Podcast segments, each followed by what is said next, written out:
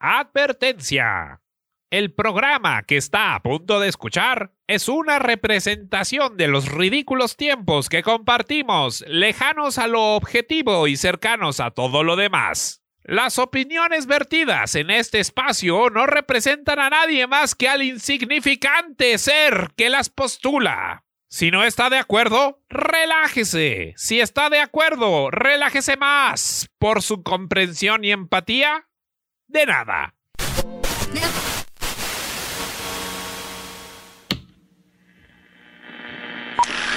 Antes de que los artistas mostraran la miseria de nuestras vidas, el cine era divertido. Y aún lo es.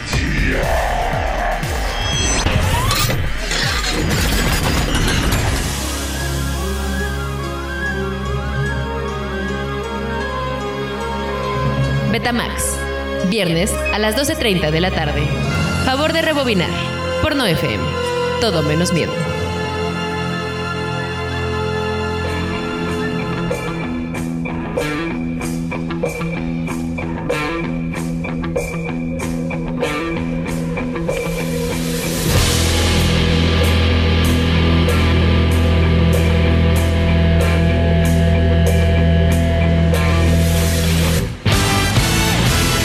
Buenas tardes, esto es Betamax, el, el programa en donde hablamos de las películas que podemos ver una y otra y otra y otra vez. Yo soy Andrea López, me encuentran en Twitter como arroba conejo azulorama y sigan la conversación del día de hoy con el hashtag Betamax9FM, arrobando a la 9FM, arroba 9FM guion bajo radio.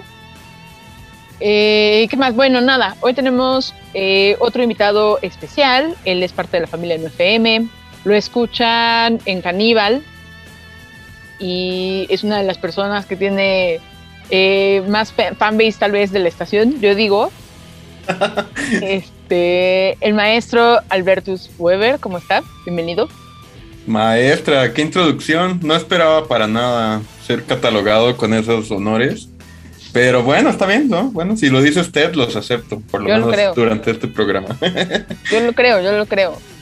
Y bueno, el día de hoy vamos a hablar de... Son dos películas, pero es una sola historia.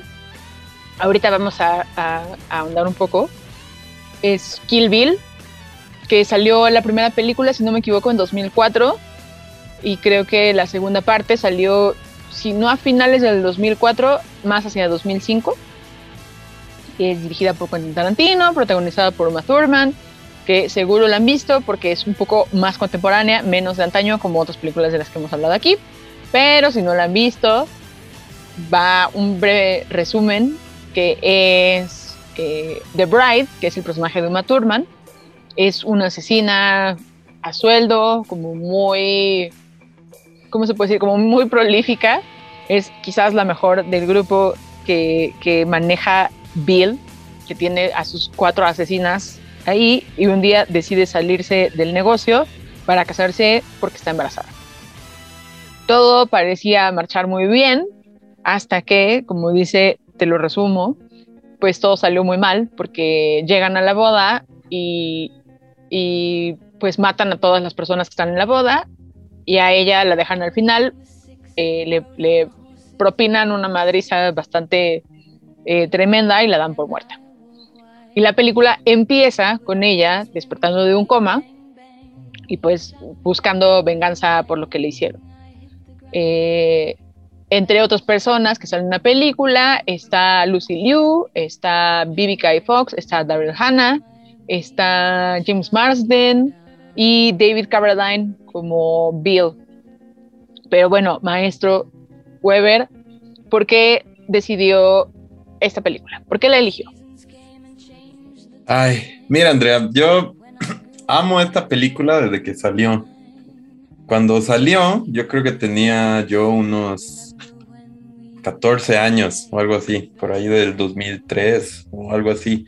Y sabes, recuerdo que además llegué a ella porque mm, ya había visto Pulp Fiction, ya había visto Perros de Reserva, no había visto Jackie Brown, eso lo vi mucho después, a pesar de que salió antes de Kill Bill. Pero yo llegué a Kill Bill porque la verdad fue una película muy promocionada, incluso algo que yo diría la vieja escuela. Yo recuerdo que había espectaculares en el periférico de Kill Bill, ¿no?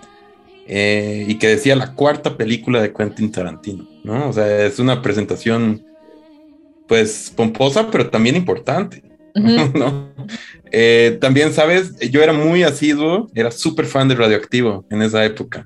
Ok. Mi hobby favorito de la vida era llegar de la secundaria y después de, de comer, entrar a mi cuarto y escuchar pues casi que toda la programación de Radioactivo que hubiera eh, pues el resto del día, ¿verdad? Era súper fan de Olayo Rubio, Olayo Rubio era mega fan de Tarantino. Claro. Y Kill Bill incluso tenía eh, promocionales en Radioactivo.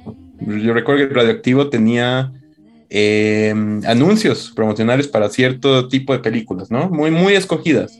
Pero había, había, hubo como una serie de dos anuncios distintos, recuerdo, eh, para el estreno de Kill Bill. Entonces se le dio muchísima presencia en medios, o por lo menos los medios que yo consumía, ¿verdad? Claro. Entonces, para el momento en el que salió yo estaba mega hypeado, pero mega ultra hypeado. Y al inicio yo pensé que era incluso como una especie de western, ¿sabes? O sea, antes de ver Mm. cualquier tipo de imagen de la película.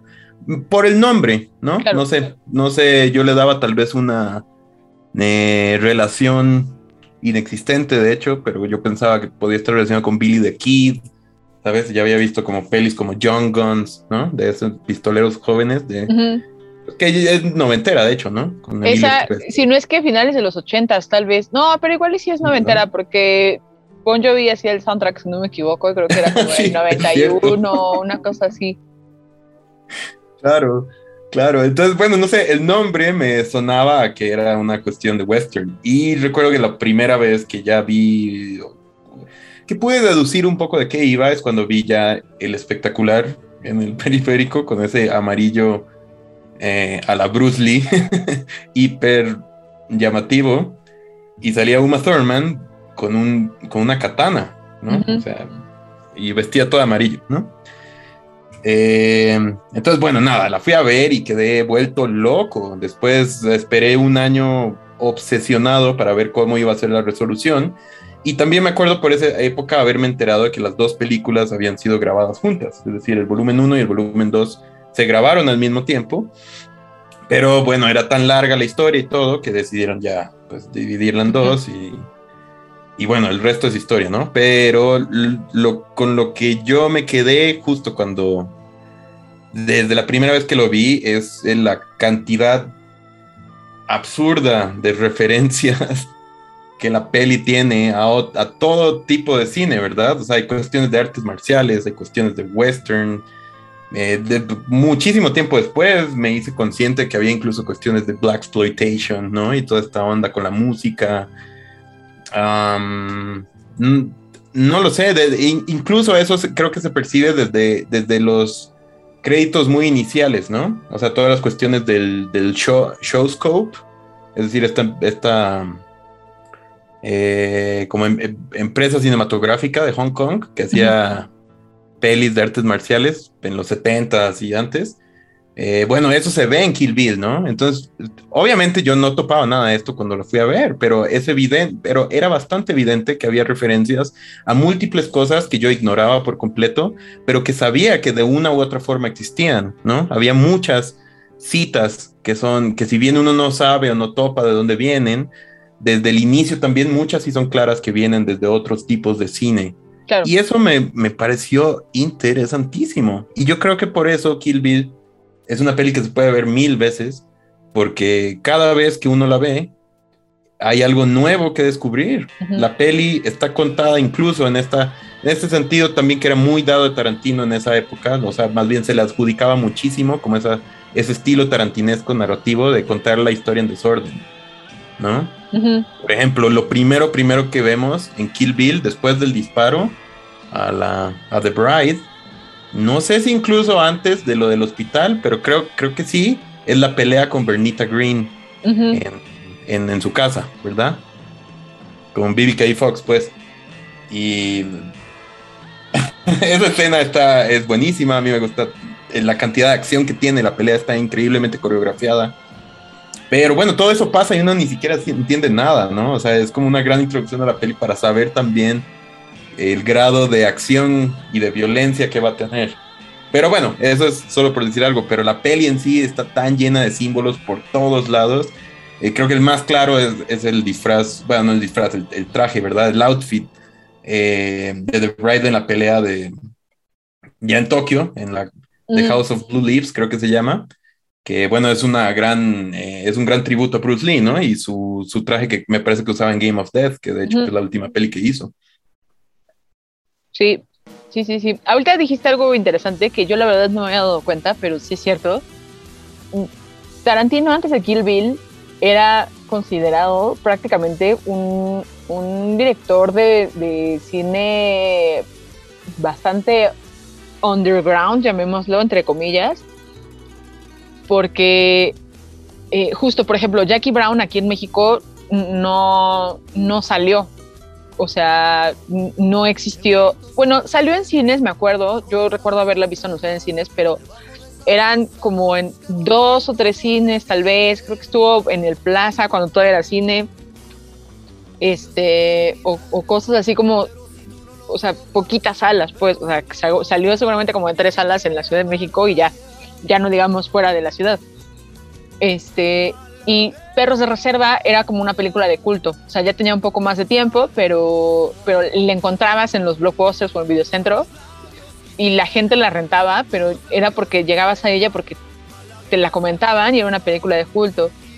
Y, y Pulp Fiction, por ejemplo, eh, sí había sido un poco más popular, creo yo, y creo que obedecía un poco como a la combinación entre Uma Thurman que estaba como empezando a crecer con John Travolta que era como su comeback este y, y como que obviamente había en el alrededor como otro círculo de actores o sea como Samuel L. Jackson como Bruce Willis que que de, de una u otra manera como que jalaban a la película, ¿no? Y decías, oye, Bruce Willis, ¿por qué está en esto? O sea, y, y como que la gente la veía.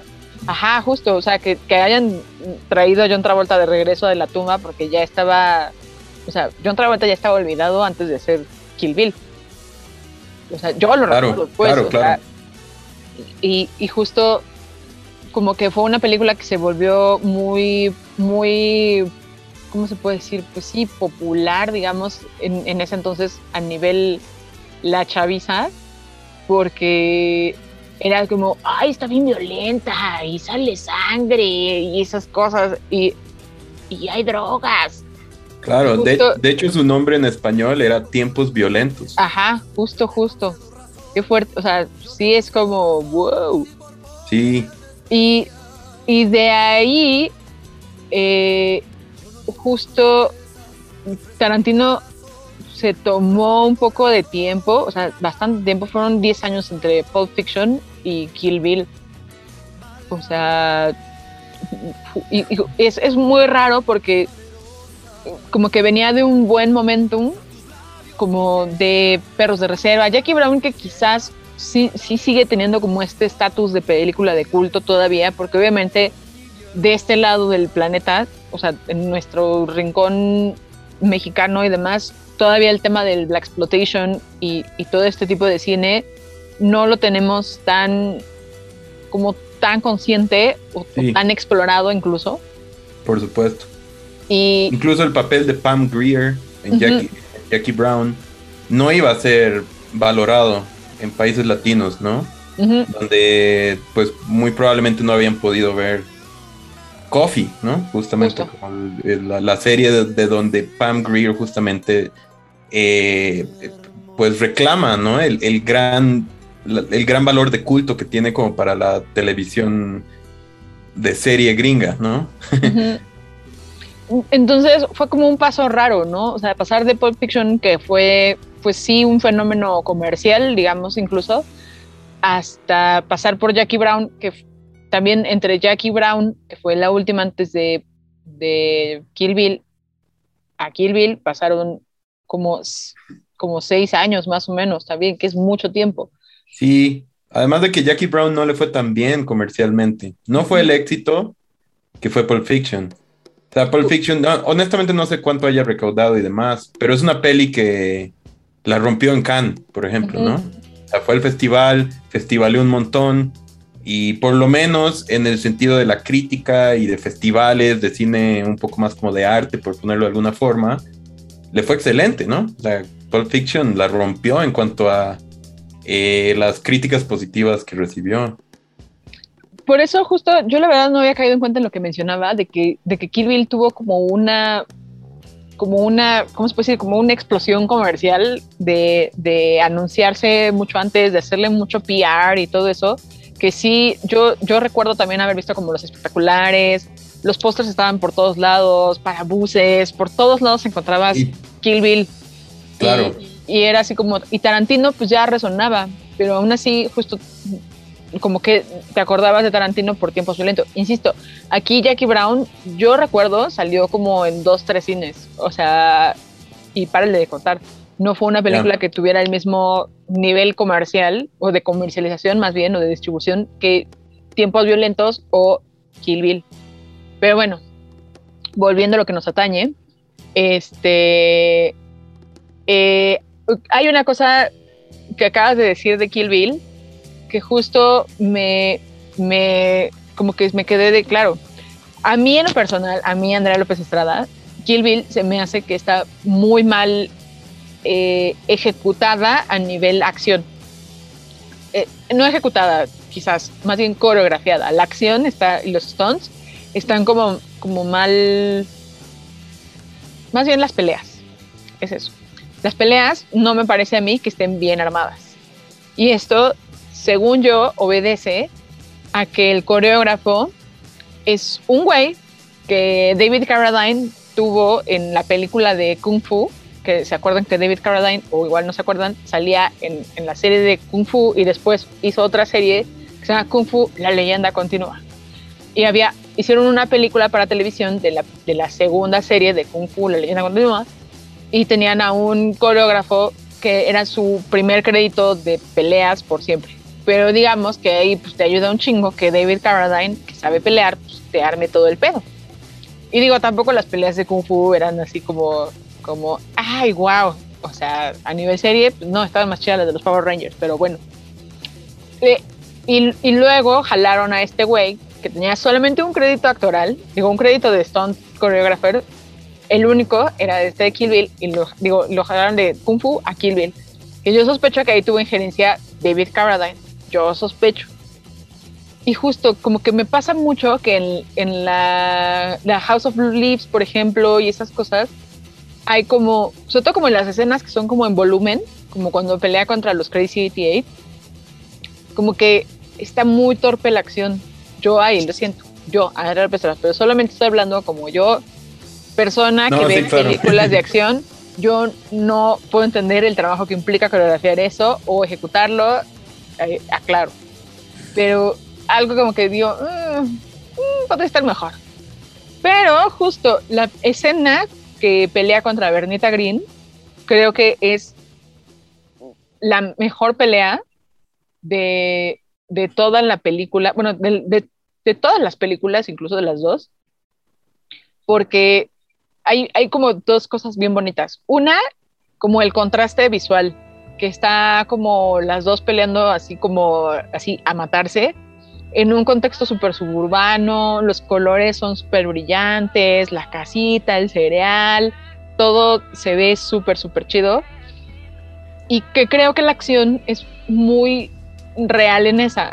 Y aquí vale aclarar que creo, me parece, que esa, esa pelea, la que la orquestó fue Zoe Bell, que Zoe Bell es la stunt de Uma Thurman en esa película y que después salió en la película de Death Proof. Sí. Es una de las cuatro de las cuatro mujeres que protagonizan. Y creo que Zoe Bell a mí se me hace súper, súper, súper, súper buena. Siento que siempre es chida. O sea, siempre como que hace cosas padres. Desafortunadamente como que la tienen ahí atorada en películas de serie B eh, y de hecho hay una película que sale con Vivica y Fox, justamente, que es como Expendables, pero son mujeres. Este, ah, ya. y salen Vivica y Fox y Zoe Bell. Pero bueno, eso es lo que quería decir de la escena que usted mencionó, maestro. Esa sí está chida. Claro, claro, claro, claro. Yo, Yo honestamente en este punto voy a discrepar, maestra. Ah, está bien, está bien. Pero principalmente porque creo que es que yo creo que hubo varios coreógrafos en la producción, ¿no? Pero según yo, el coreógrafo principal de, por lo menos del volumen 1, no sé si de todo, eso sí Mm. lo, lo, eh, lo ignoro. Pero es, es Yuen Woping, creo, ¿no? Es de, es de hecho el mismo, es la misma persona que hace las coreografías de las pelis de Matrix. Según yo, peleas. Sí, incluso él trabajó. one on one. Sí, las Sí, sí, sí, coreografió sí. él. Él es el coreógrafo que hace las peleas. Y bueno, esto lo digo incluso porque vi Matrix Antier, por, por el hype del, de que anunciaron la cuarta y demás. Eh, sí, sí, incluso todas estas peleas que, que- bueno, creo que esas, igual y podemos hablar de esas también, ¿no? Porque también soy, soy gran fanático del cine de acción y de este tipo de coreografías de artes marciales.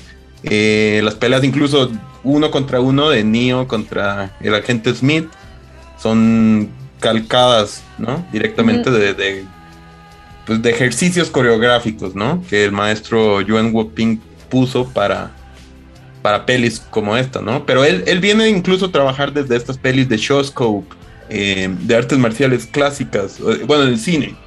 Incluso esta, esta peli que se hizo famosa de culto hace poco, más que nada por una promoción de Netflix, Drunken Master, con Jackie Chan que es de las primeras pelis de Jackie. El coreógrafo también me parece que es él, o si no es él, es su papá, que es como Yuen Siet algo así. Es, es, es decir, vienen de una familia de coreógrafos de, ah, de, de- cine de artes marciales hongkonesa. Yo, yo creo, pero estoy de acuerdo, estoy de acuerdo, eh, maestra Andrea, en, en el punto de que, de que la- las peleas se pueden ver torpes, ¿no? Pero creo, y en este punto no quiero verme excesivamente fanboy No, del favor, cine de. Tarantino, pero en este punto yo sí creo que hay varias de las escenas eh, de la acción de Kill Bill, por lo menos en la pelea específica del House of Blue Leaves, de la katana contra los Crazy 88, Ujú. eh, hay cuestiones que están puestas incluso un poco torpemente, ¿no? Hay, hay, hay escenas que están ejecutadas de una manera que se vea incluso tieso, porque me parece que incluso son calcas hasta cierto punto de películas clásicas que vienen desde los Shaw Brothers y Shawscope en Hong Kong. Entonces creo que también se puede ver por ahí. Sí, Por- eso por sí, otro eso sí lado- está chido, creo. Sí, sí, sí, sí. O sea, estoy de acuerdo en que no es. Pues no son las escenas de Matrix también, ¿no? O Claro. sea, que de hecho las son súper, súper eh, frescas. Yo creo que sí, definitivamente es, es cierto que hay, hay cierta torpeza ahí, pero creo, creo que esa torpeza es bastante autoconsciente hasta cierto punto. Porque, ¿sabes? Algo que también me llamó la atención, y esto lo pensé justo ahorita que volví a ver las pelis, para que las discutiéramos ahorita en el programa, que tenía como, yo creo, año y casi dos años sin verlas. Em, la verdad, el, el nivel de esfuerzo de Uma Thurman para grabar todas estas malditas escenas de, de peleas en las dos pelis me parece impresionante. Y yo creo que eso es algo que incluso hoy en día no se habla suficiente o, se o incluso se le olvidó a cierta parte de la crítica, ¿sabes? ¿Sabes por qué lo digo? Porque cuando uno ve una peli de Jackie Chan o de Bruce Lee, ¿no? O de Jet Li, eh, bueno, ellos pueden hacer sus propias coreografías, son artistas marciales expertos, ¿no? Tienen cuarto dan en, en lo que quieran, ¿no? Tienen incluso sus propias, eh, eh, sus propias iniciativas en las artes marciales que practican, son maestros de la cuestión, ¿no? Son artistas marciales. Uma Thurman venía de hacer, no sé, ¿qué? Gataka, no sé, ¿no?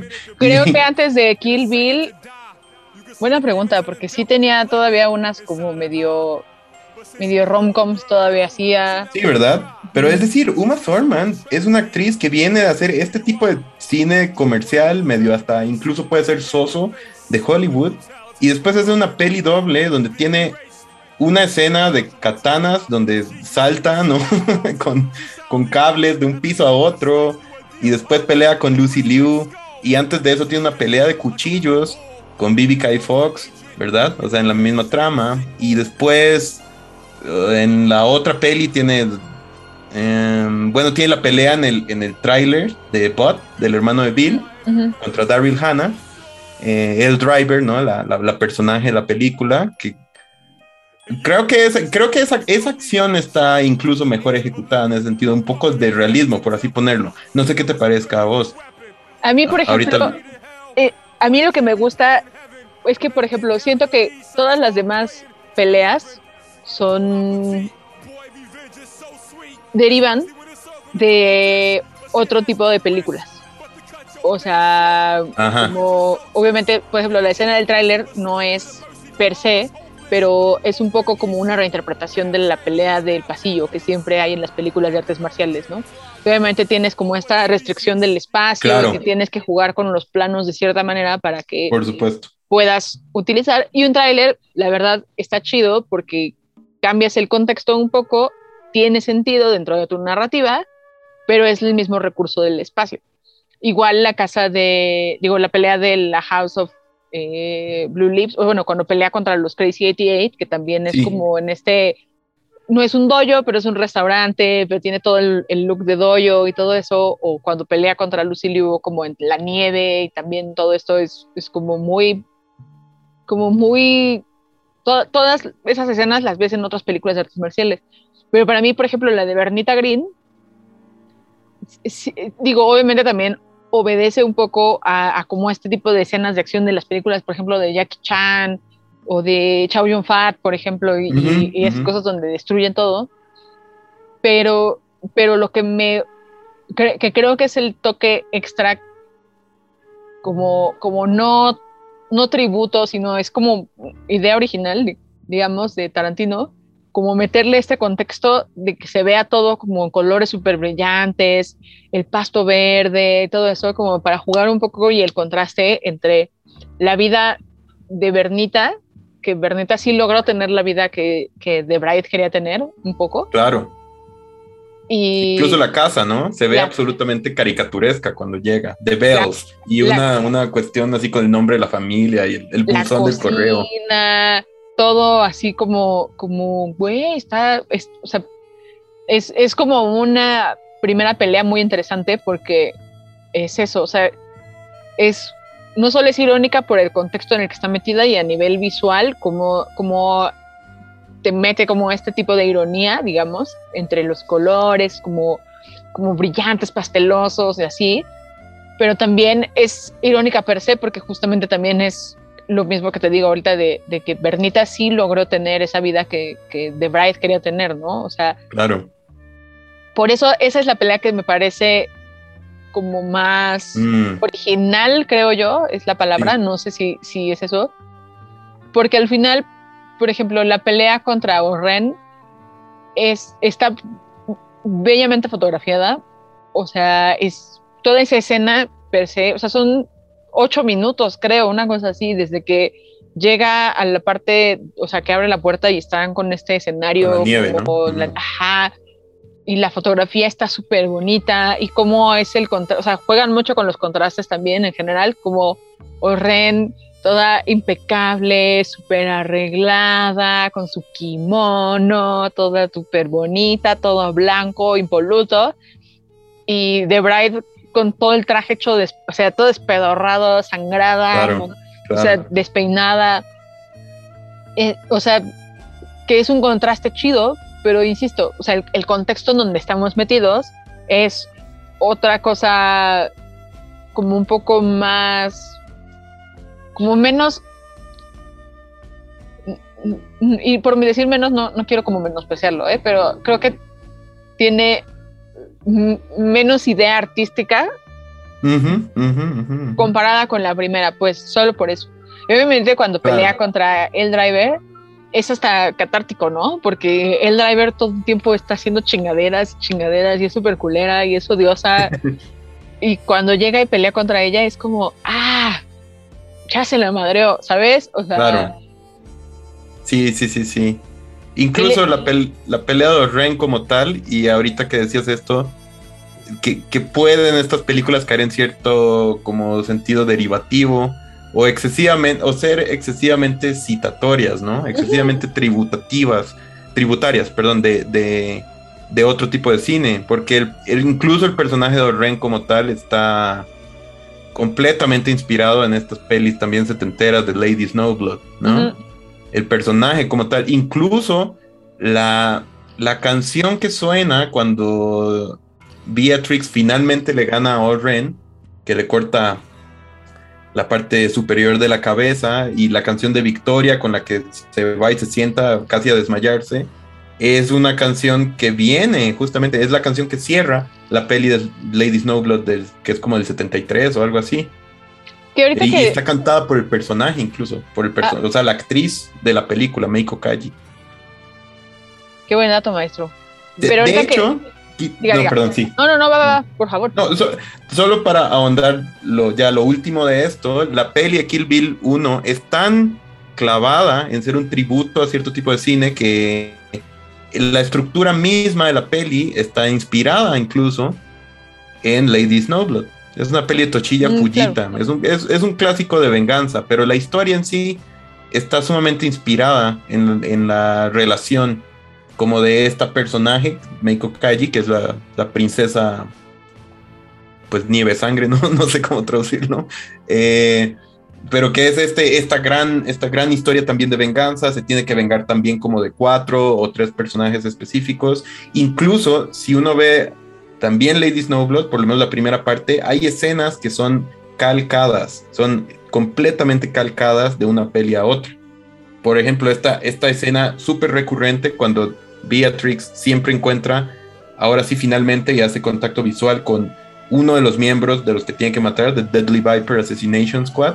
Ella siempre tiene este flashback, como en tono sepia, ¿no? Donde ella es un plano contrapicado y está tirada, que eso no lo vemos, pero ella ve hacia arriba y ve las cuatro caras, ¿verdad? Y un close-up al que está a punto de matar, ¿no?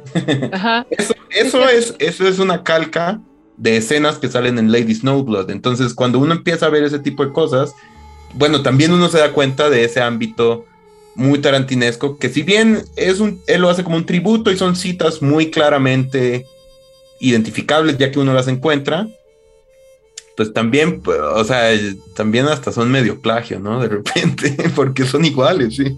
Justo ahorita que lo menciona, digo, es algo que quería tratar después, pero ahorita es muy buen momento. Eh, es complicado, creo yo.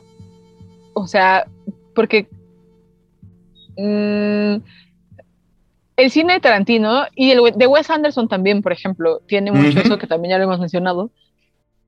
Tiene mucho como estas calcas, llamémosle, de, de películas de otros lados en general. Quentin Tarantino re- como que toma más cosas de, de películas mucho menos mainstream, ¿no? En cambio, Wes. Anderson agarra tomas de películas quizás también muy conocidas, ¿no? O sea, hace dos programas estamos hablando con, con Alex Otaola de Apocalypse Now y hay muchas cosas de Apocalypse Now que las encuentras en el cine de Wes Anderson actualmente, por ejemplo. Eh, mm, ahí, yo por ejemplo he leído y visto muchos ensayos sobre cómo Wes Anderson, como que según esto, toma prestado, entre comillas, lo digo, de otras películas para, para sus películas, ¿no? Y hace como una reinterpretación, digamos, de muchas escenas. Quizás como la más famosa es una de Gran Hotel Budapest, que está basada, uh, se me olvidó la película en la que está basada, pero es la misma toma, que es justo cuando el personaje de, de, ay, se me acaba de olvidar todo en este momento, este, Jeff Goldblum se sale del, del- de donde está trabajando y se va y se mete a un museo y que lo están persiguiendo, el- si no me equivoco lo está persiguiendo el personaje de Willem Dafoe. Y todo eso es una escena recalcada de otra película. En el caso de Quentin Tarantino, hay mucha gente que es detractora un poco de este proceso de préstamo, llamémosle, porque justo Quentin Tarantino se, se como que lo acusan, llamémoslo. Eh, no digo que yo, pero eh, es Claro, claro. la crítica No, no, sí. sucede que lo critican mucho por por usar escenas de películas menos conocidas, porque pareciera que si bien Wes Anderson agarra películas, bueno, escenas de películas más conocidas, entre comillas, porque igual también agarra de otras menos conocidas, como que es como más descarado, digamos, como más abierto el pedo de, ah, voy a agarrar esto, por cierto. Como que pareciera que con Quentin Tarantino es un poco más... Plagiario. Mm, ajá. claro. Pero también una vez que entiendes la ñoñez de Quentin Tarantino, como que te das cuenta que quizás pueden entrar en el mismo nivel, pero como este güey ve otro tipo de películas y está más clavado en ver películas serie B o películas extranjeras que casi nadie pela aquí, todo eso, como, como que igual tiene otro tipo de recursos. Pero ahí no sé, yo en lo personal, a mí, a mí, Andrés López Estrada, reconozco su ñoñez y la valoro, pero hay puntos en donde me cansa un poco de tanta referencia. Y como todo es de, ah, esto lo, o sea, todo es como un collage gigante de cosas. El resultado es bueno, claro, pero hay, hay algo como que me gustaría ver más de él y su voz como autor, creo yo. Pero esa soy yo. soy, soy otro tipo de ñoña. en muchas cosas soy la ñoña, o sea, entiendo la ñoñez de Tarantino porque soy ñoña como él en muchos sentidos, pero en otro no sé si sería yo igual. Entonces aquí, maestro, esa es la pregunta que le quiero hacer. Ah, ¿Cómo usted ve este tipo de tributo, plagio, no plagio, pastiche, como quiera llamarlo. Claro.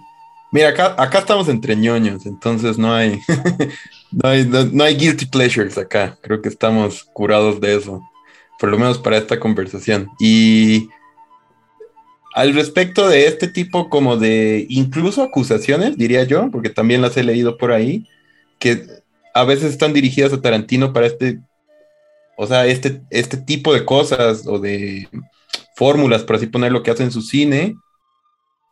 Mm, mira, pues obviamente cada quien puede tener su opinión, ¿no? Pero yo, a mí honestamente, ese tipo de acusaciones me parecen completamente desubicadas, pero por completo, ¿sabes por qué? Porque mira, Tarantino es, es un director que ama el cine eso es innegable. No. O sea, y esto creo que no es un punto ni siquiera de discusión. Yo no lo pondría como algo subjetivo. Creo que cada una de sus películas es una gran oda a distintos géneros cinematográficos que no solo ama, sino con los cuales está obsesionado. Por supuesto que hay cuestiones que tal vez son calcas de escenas, pero ¿sabes qué, qué veo yo ahí? Yo no, a mí nunca me ha parecido un ejercicio de apropiación como tal sino es un ejercicio de revalorización. ¿Sabes por qué? Porque por lo menos, y, centrémonos en el punto específico de Kill Bill, ¿no? Para hacer, como, para acotar, porque bueno, es que Tarantino ya tiene 10, 11 pelis, entonces es difícil como poner esto eh, y ponerlo paralelamente para todas sus películas, ¿no? Pero por lo menos en el caso de Kill Bill, la verdad, y muy honestamente, Tarantino rescata pelis que, pues en el plano del mainstream nadie ha visto nunca. Y eso lo digo en, serio y, un poco hasta con orgullo, de siempre... Yo soy muy necio con Tarantino, siempre lo, lo defiendo en todas las conversaciones y círculos sociales en los que me, en los que me, este, pues relaciono. Pero es que sí, sí lo creo. Es decir, la gente que verdaderamente dice, ay, pero eso ya lo había dicho, en, hecho en tal pelis, es como, nada, pero es mamón, o sea, no lo habías visto, hermano. ¿Sabes por qué lo digo? Cuando yo vi Kill Bill, aprendí de cosas. Y si, hasta el día de hoy lo puedo seguir viendo y aprendo cosas sobre cine que me interesa y que no he visto. ¿No? Es una oda a un cine, incluso, incluso si nos ponemos en términos colonialistas, también estaría en desacuerdo en que Tarantino tenga una perspectiva desde esa, eh, bueno, más bien que actúe desde esa perspectiva, ¿sabes? Porque Tarantino nos presenta pelis que definitivamente como occidentales hollywoodenses y que consumimos otro tipo de cine comercial, definitivamente somos ignorantes frente a este tipo de cine. Entonces, que nos muestre, sí, la calca de una escena, ¿no? De una peli del 73, ¿no? De un japonés Fujita, ¿verdad? Que en la vida había visto, bueno, me interesa de tal manera que, que, que lo más ñoño que en mí me hace buscar esas películas, Claro. verlas. ¿Qué es lo mejor que puedes hacer con una peli? Fucking verlas, ¿no? no hablarlas en una, este, no sé, revista de especializada de, de críticas, no, no, no sé. En un podcast. No. Como esto, ¿no? Como lo que hacemos. pero, pero, o sea, yo sí creo que realmente el ejercicio que hace Tarantino es un ejercicio de amor. No se lo está robando, él jamás te va a negar que toma esas, esas escenas de un cine con el cual creció y que también forma parte también, ¿sabes? De una cultura de consumo cinematográfico, eh, incluso ajeno al consumo tradicional de cine a través de, de ir al cine. O sea, forma parte también de una cultura de consumo del cine de los 80, de intercambio de VHS, de copiar. Es incluso pirata en un sentido este, puro. Te aseguro que muchas de estas pelis fueron vistas en Occidente por muchos años, por décadas, sin subtítulos y nadie sabía ni qué decían, ¿no?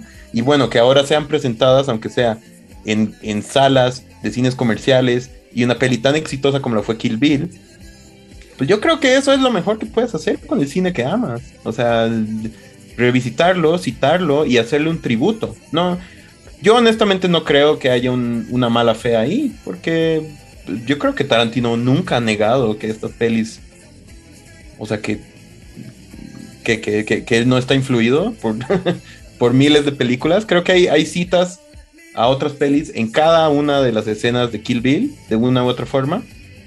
Y no sé, creo que está hecho con tanto cuidado que, que le da un nuevo valor también, ¿no? O sea, el valor de producción de Kill Bill es un sueño para las pelis ochenteras de Scope o Shaw Brothers, digamos, o de artes marciales de, de- de Hong Kong que nunca tuvieron, ¿verdad?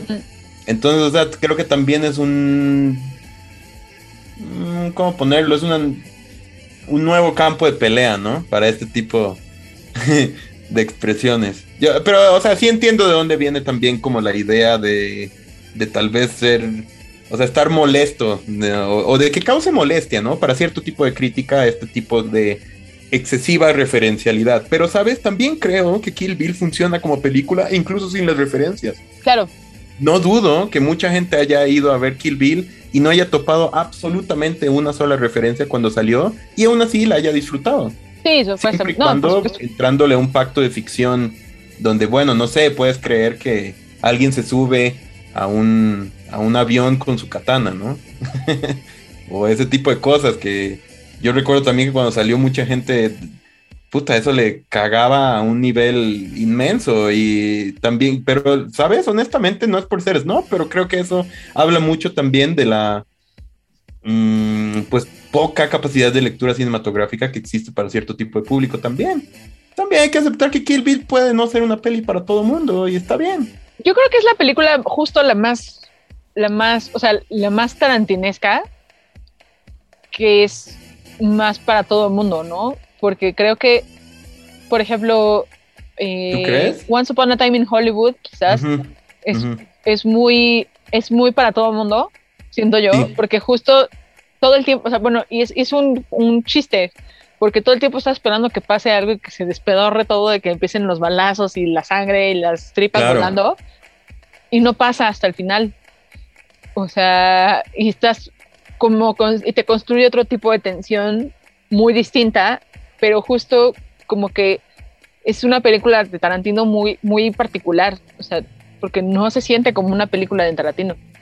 Ese es el chiste. O sea, todo el tiempo estás esperando que pasen ciertas cosas y no, no, no pasan. Entonces es Claro. como, como rara la tensión que te genera. Pero Ah, está em, muy a propósito.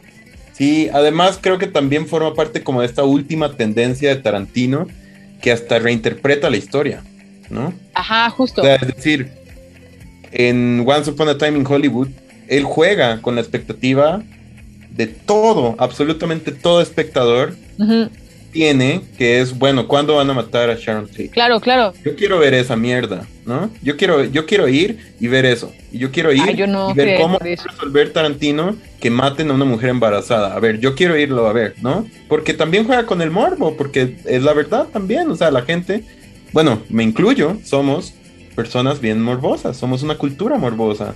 A mí lo que me gustó de esa peli es que le diera vuelta a eso también. O sea, es también, eh, también entregarle un poco al espectador y decir, ah, bueno, pero tú querías ver esto, ¿verdad? Asumiendo que me voy a, voy a regir todo mi discurso en torno a la realidad. Entonces, ¿qué pasa cuando no sucede? ¿Vas a estar inconforme con eso? Ah, justo. Que creo que es, en, en ese sentido, por eso creo que es una película que tiene otro nivel de eficiencia. Porque, digo, yo insisto, yo la verdad cuando me enteré de la trama era así como de, güey, no mames, yo no quiero ver cómo mataron a Sharon Tate, o sea. Claro. Sí, sí era como, porque incluso también como mujer, la lectura es distinta.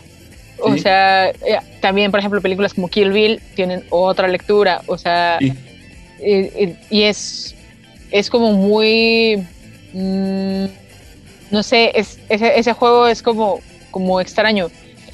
Y justo creo que Once Upon a Time in Hollywood se sale un poco como de muchas cosas, porque también ya Tarantino con otro nivel de madurez y de experiencia en Hollywood, como que ya empieza a trabajar las cosas de otra manera que un poco se veía también desde Inglorious Bastards. Y esta como que todavía está como en esa etapa de sangre, tripas, disparos, explosiones, todo. claro.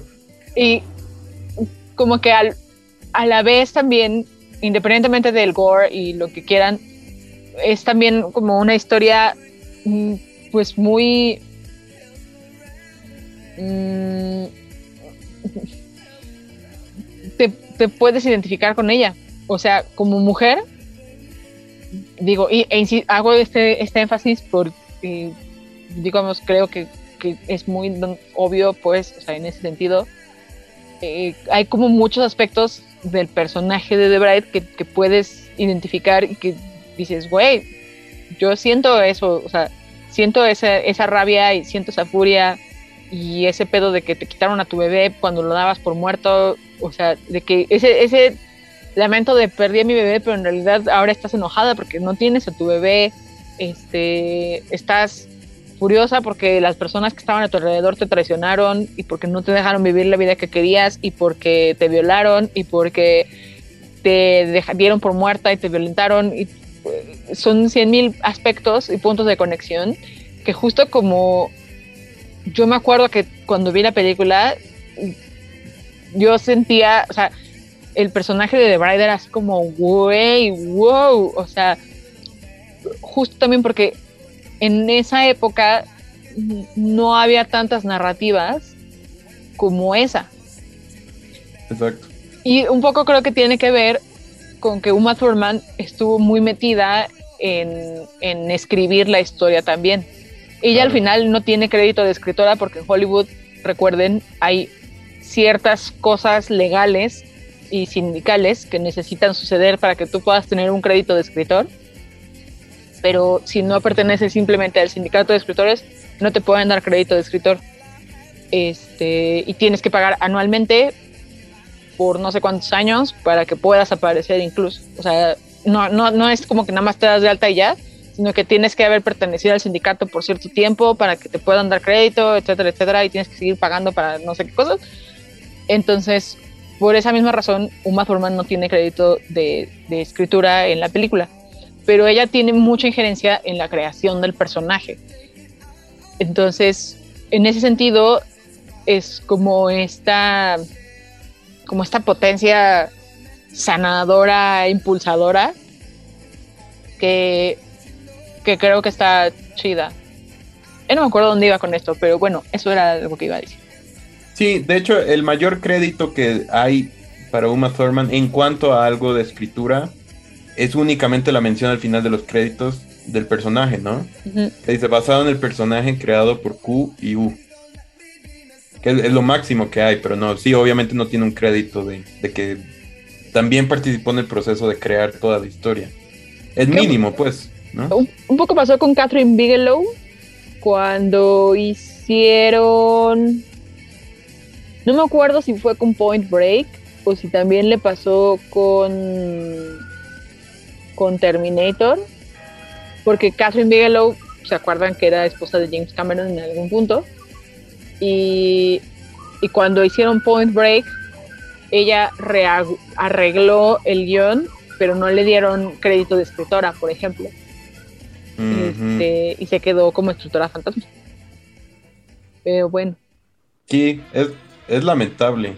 Eh, ¿Sabes? Yo, ahora que tocaste ese tema, yo incluso quería tener la osadía, ¿no? De preguntarte a ti algo. dígalo. Porque, pero, porque si bien ya, ya, ya, ya, ya empezaste a hablar del tema como tal, pero es eso. O sea, ¿cómo, cómo ves Kill Bill en este sentido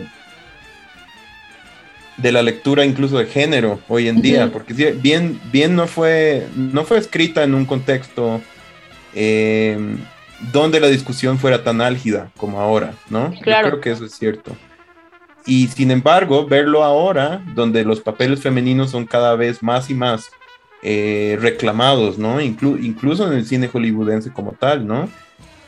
Bueno, incluso recordemos algo tan grotesco como que Kill Bill es producido por Harvey Weinstein, ¿no? Por ejemplo, ¿no? Por los hermanos Weinstein. Qué pinche horror, qué, Qué miedo. asco, ¿no?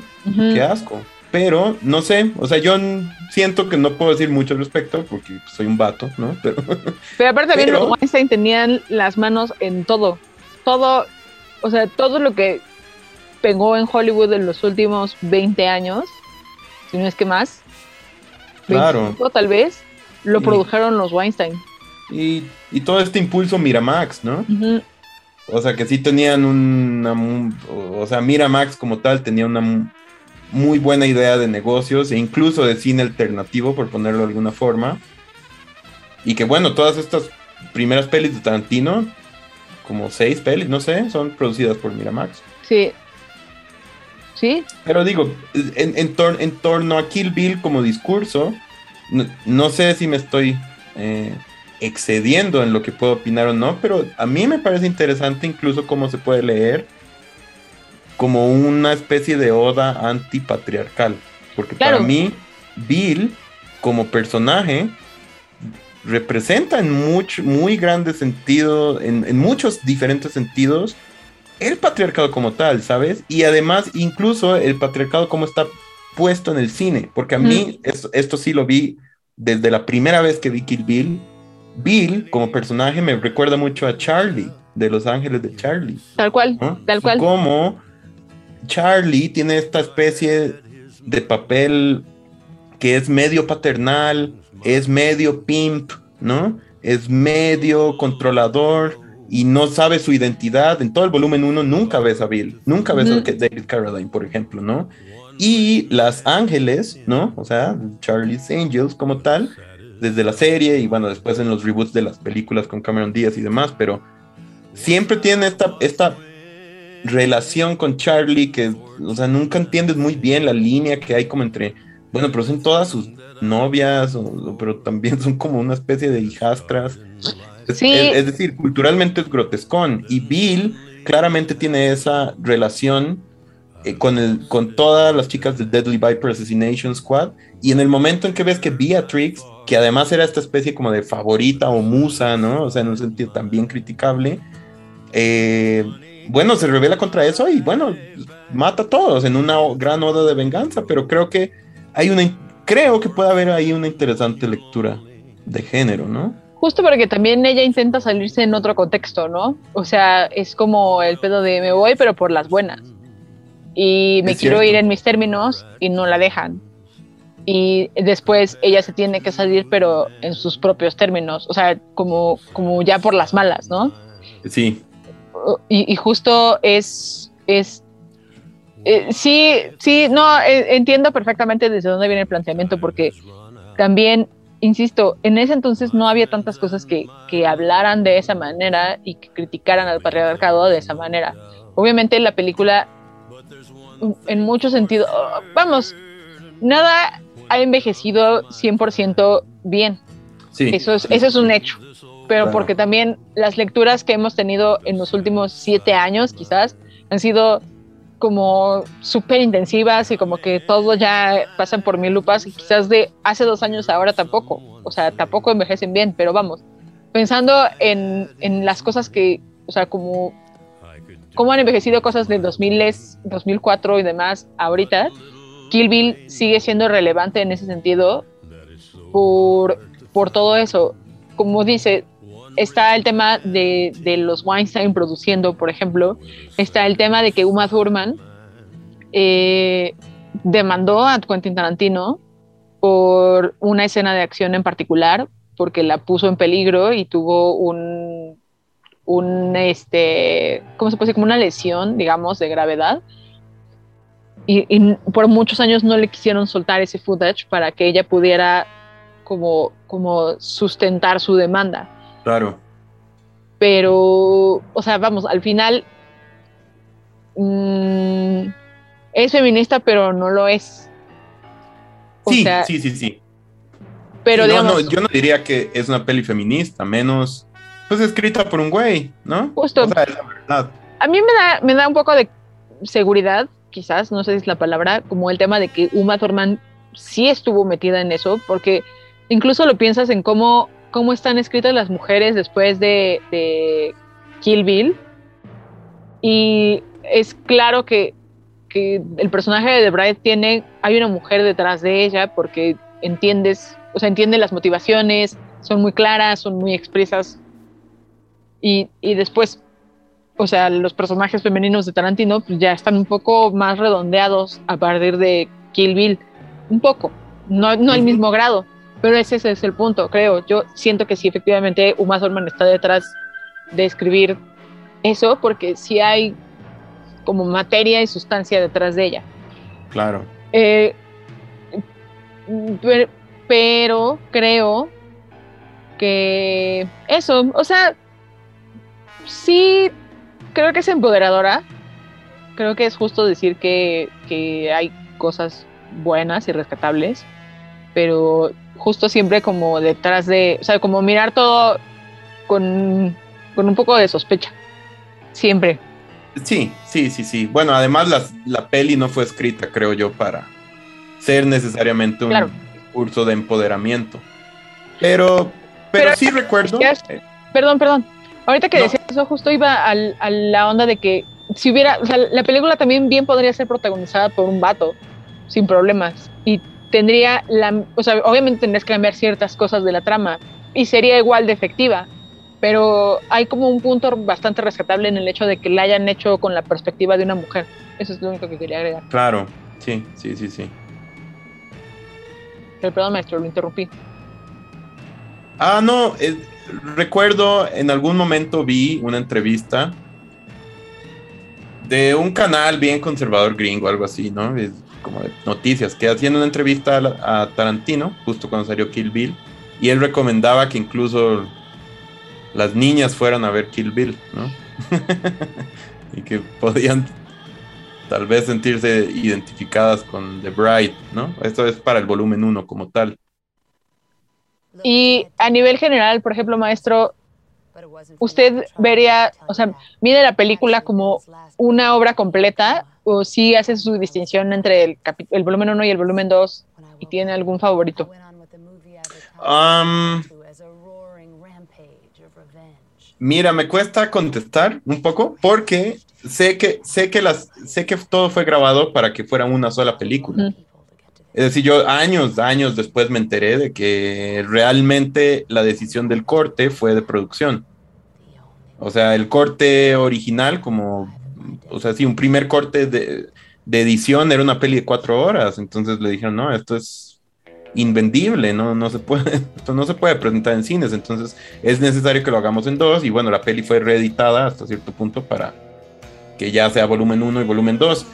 Yo creo que son bastante distintos, ¿no cree usted, maestra? El, el volumen 1 creo que tiene bastante más acción, sobre todo en ese clímax de la House of the Blue Leaves. Y yo siempre he tenido esta lectura también, que como que el volumen 1 tiene todas las preguntas y el setting, y el volumen 2 te intenta dar las respuestas como tal. Um, sin embargo, ahora que las vi, no me parece tampoco que el volumen 2 tenga poca acción o algo, ¿no? Por ejemplo, incluso, aunque es un poco intrascendente para la historia, pero a mí me encantan la- los ejercicios coreográficos con Pai Mei. Claro. O sea, la pelea cuando se muestran sus estilos de kung fu. ¿no? Y The Bride usa como esta espada china y y Pai Mei se sube a la espada y todo. todo eso me parece eh, enervante, ¿no? O sea, me parece una escena súper bien recreada, honestamente. Y. Pero, pero, es curioso, siempre tiene.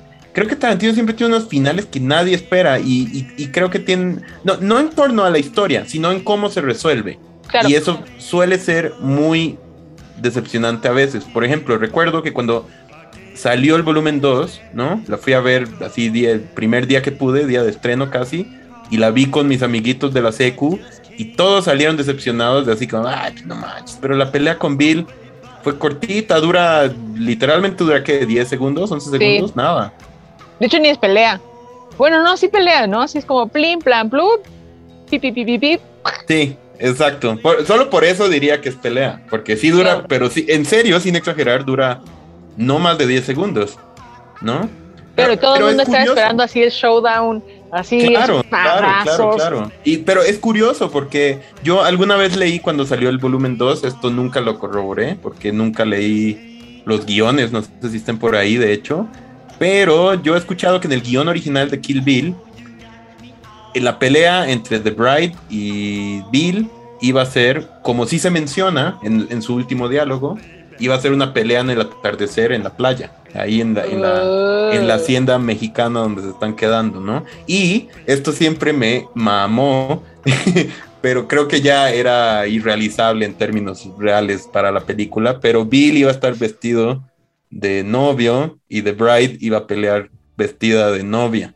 Por eso hay, hay unos, eh, hay unos pósters promocionales de Kill Bill 2 donde Beatrix sale vestida de novia incluso. Eso nunca sale en la peli. Mm. Pero, o sea, ni se filmó, ¿eh? O sea, esto obviamente se resolvió así, así, pero el, guion original planteaba una idea así de épica, ¿no? Pero creo que fue David Carradine ya estaba muy viejito también para hacer algo así. Digo, todavía hacía varias cosas, pero ya estaba más para allá que para acá. Es cierto, la verdad, David Carradine no estaba para tener tantas escenas de pelea. Aunque hay una, hay una escena eh, borrada, donde sí pelea David Carradine. Ah, mira. Viene desde los DVDs así de, de, de lanzamiento. tiene escenas especiales. Sí, sí, sí, se puede ver en YouTube y todo. Y está buena, está muy bien recreada. Pero... Ah, bien. Otra cosa que me parece importante mencionar, y creo que es como muy trascendente, eh, siempre se habla de la música en las películas de Tarantino. Siempre, siempre, siempre, siempre, siempre, por siempre jamás. Por supuesto. Y, creo yo que en este sentido, quizás volumen 1 es como, como la epítome de la música en las películas de Tarantino, ¿no?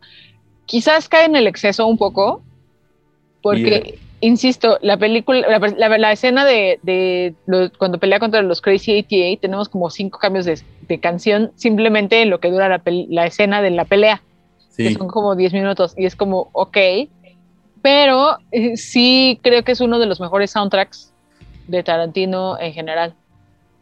Estoy de acuerdísimo. Y es un soundtrack que marcó, pero muy cabrón, esa década de soundtracks. O sea, por ahí del 2007, 2008 y incluso posteriormente, ¿cuántos celulares no escuchaste con la cancioncita del silbido del hospital? ¿no? ¿Cuántos? Así, era absurdo. O sea, trascendió incluso la película. Sí. o sea, se volvió. Y, el salto a la fama una, de una rola como eso es definitivamente por Kill Bill. Y tiene miles de cosas también, ¿no? Los 5, 6, 7, 8, las 5, 6, 7, 8 también pegaron a raíz de la peli. Yo, en lo particular, cuando la fui a ver así de jovencito, la primera vez en mi vida que escuché algo como Santa Esmeralda fue en Kill Bill. ¿no? Em, esta escena es icónica y yo creo que esto se volvió una escena icónica de esa década del cine. Yo creo que es cierto. Cuando Oren va entrando con su guarda personal, con su guardia personal, o sea, como ah. con cinco chavos y chicas, ¿no? Con sus katanas y va Oren y Gogo. Eh, Gogo, exacto, y Sophie, ¿no? Que interpreta a Julie Dreyfus. Y cuando van entrando y se ve así en un plano que se acerca como en zooms inmediatos con esta canción de Battle Without Honor of Humanity. esa que suena como ta, ta, ta.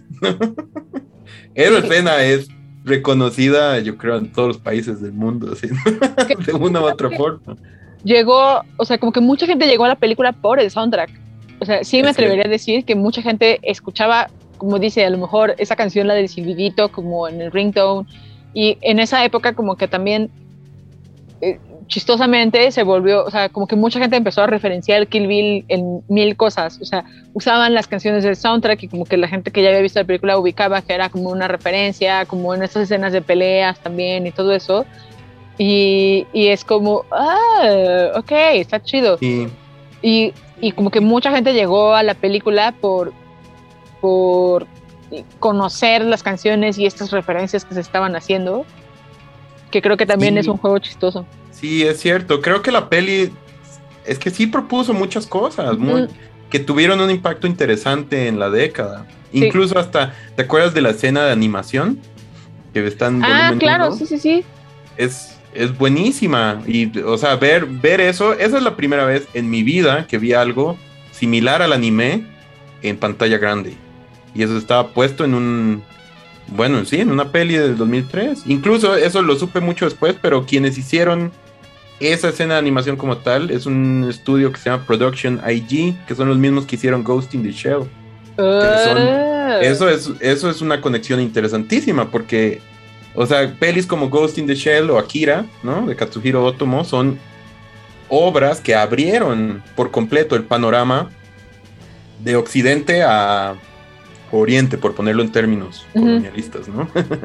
Pero sí son definitivamente las las pelis que abren ¿no? la mente de cualquier persona que está interesado en empezar a ver cuestiones de animación desde Japón, ¿verdad? Entonces, o sea, que también, que incluso el estudio, el mismo estudio que hizo Ghost in the Shell, la peli, pues, eh, haya hecho la sección de animación de Kill Bill, me parece interesante. O sea, me parece que hay un, ¿cómo decirlo? No sé si estoy usando los términos correctos, pero también hay un diseño ahí de producción dirigido a... Eh, a unificar todos estos distintos esfuerzos, pues perdidos o por así ponerlos desconectados y ponerlos en una gran oda a, una, a un mismo estilo, pues audiovisual, más allá del cine, diría yo. Que en ese sentido creo que justo el volumen 1 es mucho más eficiente, ¿no? O sea, insisto, el volumen 2 como que pierde un poco el ritmo quizás, o sea, ya es un ritmo un poco más apagado, ya es como mucho más pensativo, como más de reflexión y demás. Pero el volumen 1 tiene como todos estos picos como, como rarísimos y no solo pensando en las escenas de acción, o sea, sino cómo se presentan los personajes, cómo, o sea, como esta secuencia, por ejemplo, que es toda animada para contar la historia de Oren, si no me equivoco, ¿no? Y, sí, exacto. Y justo cómo juega con diferentes momentos y como ir subiendo y bajando como la acción, la acción no en el sentido de las escenas de acción, sino la acción en general en el transcurso de la película, quiero decir, como ir subiendo y bajando, como yendo y viniendo y como estas referencias, colores, este vestuario, todo como que funciona como por muchos lados y es como como tiene como muchos estímulos visuales que pueden funcionar de muchas maneras. Y la 2 en cambio es más más plana en ese sentido, que no está mal. También tiene, o sea, es un buen diferenciador, creo yo, pero, pero justo, es, es más llamativa la 1. Sí, estoy de acuerdo. Ahora, ahora que lo dices, fui tramposo y no te contesté tu pregunta en torno a cuál prefiero entre la 1 y la 2. Mira, yo diría que en un, en un sentido estrictamente personal y por el y por la íntima relación que tengo con estas películas, porque es que en serio no miento cuando digo que las amo mucho, significan mucho para mí.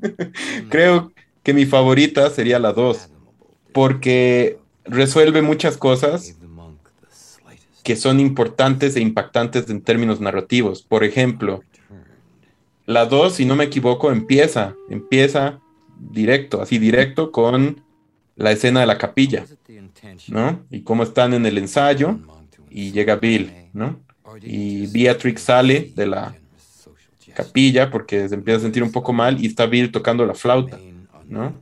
Y ahí tienen una conversación y un diálogo que a mí honestamente ahorita, es que en serio te digo, no sé si incluso exagero, pero en estos días que la vi, yo lloré con esa escena, porque siempre el grado de intimidad que te da a entender que existe entre, entre Beatrix y Bill como tal es, wow, es, es, no sé, a mí me parece muy impactante. Además de que la peli como tal explora muchísimo más esa relación, como cuando Bill va a dejar a Beatrix a entrenar con Pai Mei y, y, como que Beatrix lo lo espera abajo en el jeep, en lo que él baja de las escaleras y tiene una conversación así como, bueno, yo creo que no nos vamos a ver en años, ¿no? Eh, bueno, por ese tipo de cosas, no sé, la verdad es que me conmueve demasiado la película, pero, pero, siendo justos y también, o sea, dándote la razón en lo que has dicho todo este programa, estoy de acuerdo en que creo que la, el volumen 1 es una peli bastante más eficiente en torno a cómo genera cierta tensión y la resuelve al final con un clímax, bueno, bastante identificable. La 2 tiene picos, ¿no? Tiene picos, de repente no sabes hacia dónde se va a ir, ¿no? Y de repente The, Bride ya está derrotada, ¿no? Como cuando Bot este, le, dispara con, con, la escopeta y ya la, la, va a enterrar y todo, la enterran viva y todo, ¿no? O sea, es un drama. Pero sí, yo creo que, yo creo que la 1 en ese sentido pues es más eficiente en ese sentido, aunque sea como de una narración un poco más, pues no diría tradicional, pero sí, incluso lineal, aunque bien no es una narrativa lineal, pero un poco más lineal dentro del cine. Y bueno, le fue mejor, ¿verdad? En, taquilla, bastante mejor creo que la 2. Es más dinámica la 1. La 2 es un poco más estática, como que justo hay menos peleas, pero justo como decía, hay, o sea, como que resuelve más cosas, ya empiezas a resolver las preguntas. Aunque justo es chistoso, como hay muchas preguntas que se plantean en la 1 que a la gente ya en la 2 así que me dijo, ah, da lo mismo si la veo o no. ¿Me explico? O sea, y, como que se quedaban con ese sabor de la 1 en lo que terminaba y demás. Y era así como, ok, digo, es, es extraño, pero sí pasó. Y a mí, por ejemplo, en particular, la, la escena, o sea, la pelea final, la de Bill contra, contra The Bride, no, no, es anticlimática en cierto sentido, pero en otros sentidos es, es como, no sé, eficiente, porque eh, sí demuestra The Bride como su superioridad chida ante todo y ya pasó, o sea, también es como, güey, no mames, ya se puteó con 20 mil personas antes, ya, güey, ya, denle un poco de paz y que esta al menos esté fácil, güey. Es como cuando, no sé cómo decirlo, como, es como en Scott Pilgrim, justamente. en Scott Pilgrim cuando pelea así contra, contra todos y ya pelea contra Gideon y al final le toca pelear contra Nega Scott y dices, puta, güey, todavía sigue Nega Scott y al final es como, ah, somos, amigos, güey, somos chidos. Y ya es como, ah, cool. O sea, creo que un poco va también como por ahí, está cagado. Sí, es cierto. Incluso estoy de acuerdo en que esa última pelea con Bill puede ser anticlimática en el sentido de la acción, ¿verdad? Porque estás esperando eso. O sea, yo también recuerdo cuando la fui a ver, estoy esperando la pelea más cabrona de las dos películas. Y realmente es eso, se resuelven tres acrobacias que igual me gustan, pero sí es cierto, es un poco anticlimático, pero la resolución narrativa me parece hermosa. La idea de que The Bride haya aprendido ella, ¿no? Y no Bill, la Five Point Palm Exploding Hand Technique. Eso me parece una excelente resolución de la historia. Incluso cómo se resuelve, ¿no? O sea, Bill le dice, no mames que en serio, Pai Mei te enseñó la técnica. Y ella dice, sí, y Bill dice, ¿por qué nunca me lo dijiste? En algo que uno entiende como años de relación, ¿no? Claro. Y ella dice llorando, no, no lo sé. En serio no lo sé. Y, y me parece hermoso cómo muere Bill, honestamente, ¿no? O sea, como él se levanta, se cierra el saco y sangrando de un lado de la, de la boca le dice, ¿cómo me veo, no? Y ella no le dice te ves bien, no le dice, no, le dice te ves listo. Wow. Y en serio toma cinco pasos y bueno, muere. Eso me parece una resolución hermosa para una maldita odisea donde sí, yo creo que todos queríamos esa, esa escena de acción, pero bueno, tal vez fue una cuestión de producción. Y la escena al final, ya después de todo, cuando The Bride está llorando en el baño y su llanto en un inicio es como una especie de, desesperación, incluso, o sea, por matar a todos, por incluso matar a Bill, que hasta cierto punto lo odiaba, pero también lo amaba, ¿verdad? Claro. Em, y esta, también supongo que como que esta cuestión de perder incluso un objetivo, ¿no? Porque ahí, ahí creo que juega un papel interesante Vivi, el hecho de que la niña esté viva. Porque después de hacer todo eso, ¿qué, pues, ¿qué iba a hacer con su vida si no tenía ya absolutamente nada, ¿no? Entonces me, me, gusta mucho cómo ese llanto de, absoluta desesperación se convierte en una carcajada, ¿no? Y eufórica. Y ella y está abrazando el peluche y, y de repente no puede dejar de llorar y reír al mismo tiempo. Me parece una resolución también muy, muy linda para resolver una historia, uh, o sea, que podría haber tenido un final más complejo, pero que te lo resuelve también en una actuación excelente de Uma Thurman y no te tiene que decir nada. Ahí ya no hay ni diálogos. A mí lo que me gustaba. No, a mí lo que me gustaba justamente, y lo, lo hilé inmediatamente, es con la pelea de Bernita Green. Cuando. Digo, ya habíamos hablado de esto, pero justo cuando. Cuando mata a Bernita, aparece la hija de Bernita. Claro. Y ve que, que mató a la mamá y ve que la mamá está ahí muerta y todavía le dice a Uma Thurman como, güey, cuando me quieras ir a buscar, no hay pedo, yo voy a estar lista. O sea, entendiendo que lo que hizo no está chido para con la niña y que obviamente la niña va a querer buscar verganza efectivamente en algún punto de su vida, pero pero como que cuando iba a hacer la pelea con Bill, dije, güey, pero pues la hija también, o sea, al final no deja de ser Bill el papá. Sí, claro, claro. Y como que si hubiera existido este showdown mítico en donde se agarraban espadazos y lo cortaba a la mitad, no deja de volver a repetirse esa misma narrativa en donde la hija ve que mató a su papá, bueno, en el caso de Bernita, su mamá, y, justo como evitar esto también me parece como importante y cíclico, como de la primera pelea con la última. Sí, sí, sí, que, de hecho los rumores de una posible Kill Bill 3 vienen a raíz de ese, de ese conflicto, ¿no? Se que podría ser ¿no? la hija de Bernita Green buscando venganza contra The Bride. Eso se ha dicho muchas veces, incluso Tarantino lo ha confirmado, pero creo que nunca se ha confirmado que en serio está en producción la peli. Pero bueno. según IMDb, eh, sí. O sea, hay un crédito de Tarantino de escritor y viene Kill Bill 3 y aparentemente él no está involucrado, o sea, aparentemente no es una, no va a ser una película de Tarantino, pero alguien más la va a hacer. Mm, ok, entiendo. Qué miedo. Yo, preferiría que no sucediera eso y ya. Yo también digo lo mismo, pero no lo sé. A ver, quién sabe. O sea, mm, no sé qué pueda pasar. Yo digo que está chido así. Yo digo que no necesitamos un Kill Bill 3. Sí, sabes, algo, algo de eso pensé incluso estas veces que las, que las vi, porque a mí, yo, la verdad es que me molesta tanto la idea de los universos expandidos en todos los universos, ¿no? O sea, esta idea de que alguien que no sea la autora o el autor original ande ahí manoseando todas las tramas y de repente metiendo otros conflictos, uy, me parece bien conflictivo. Y algo que me gusta de Kill Bill es que es un universo cerrado.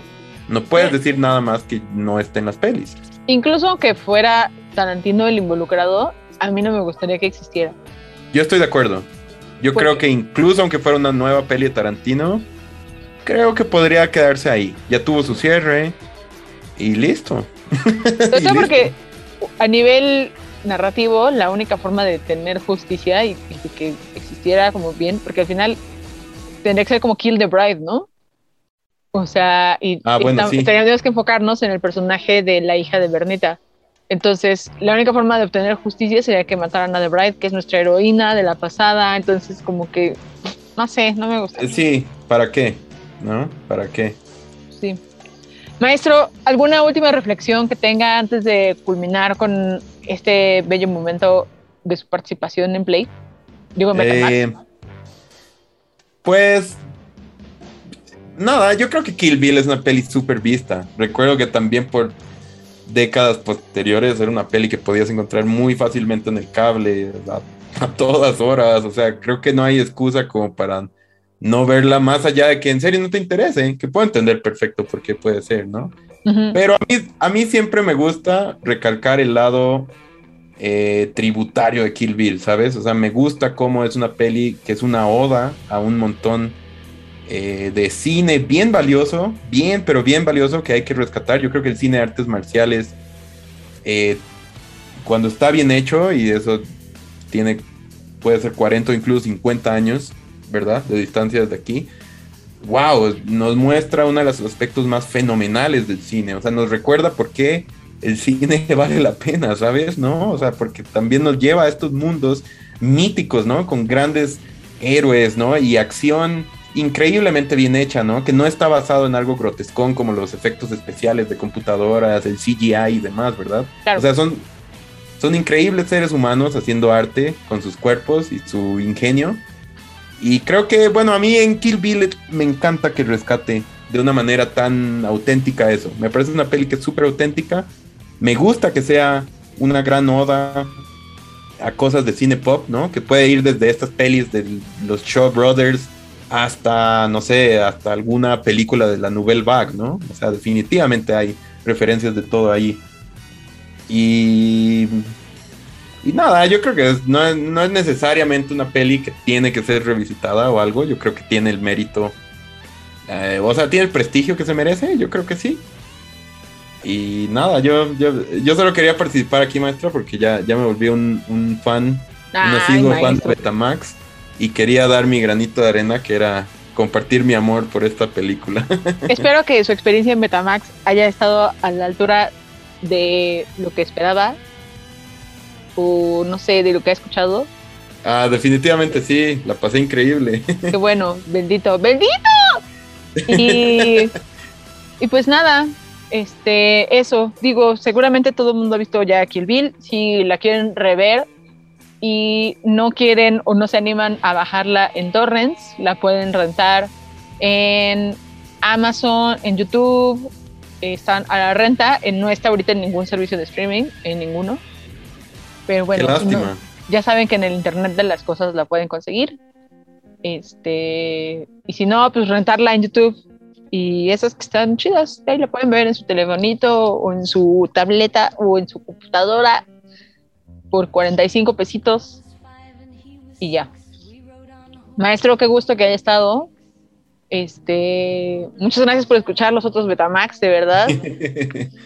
no, maestra, muchísimas gracias a usted más bien por el trabajo, el esfuerzo. No, pero nada, yo, frutos este, muy valiosos para la estación y para, pues, para el radio, ¿no? O sea, porque la verdad es que hablar de cine siempre es de lo más sabroso y qué bueno que existe un espacio como Betamax donde, eh, donde se aprecia, ¿no? Verdaderamente el, el, pues el cine que todos vemos, ¿no? O sea, esta cuestión de cine, de pelis que podemos ver una y otra vez, porque son las pelis pues, que nos hacen, a fin de cuentas. Eh, maestro. Eh, pueden buscar al maestro Weber en redes sociales. Maestro, sus arrobas, donde quieren que lo busquen, canales, este. Eh, me pueden encontrar principalmente en Twitter, eh, arroba Albertus Weber y Albertus con TH. Ahí siempre contesto a quien me escriba. Y también pueden buscar en Instagram como arroba Albertus, nada más así, con TH también. Y escuchen Caníbal, amigos. Sí, y Caníbal, este, cada dos viernes de nueve y media a once y media de la noche. Viva.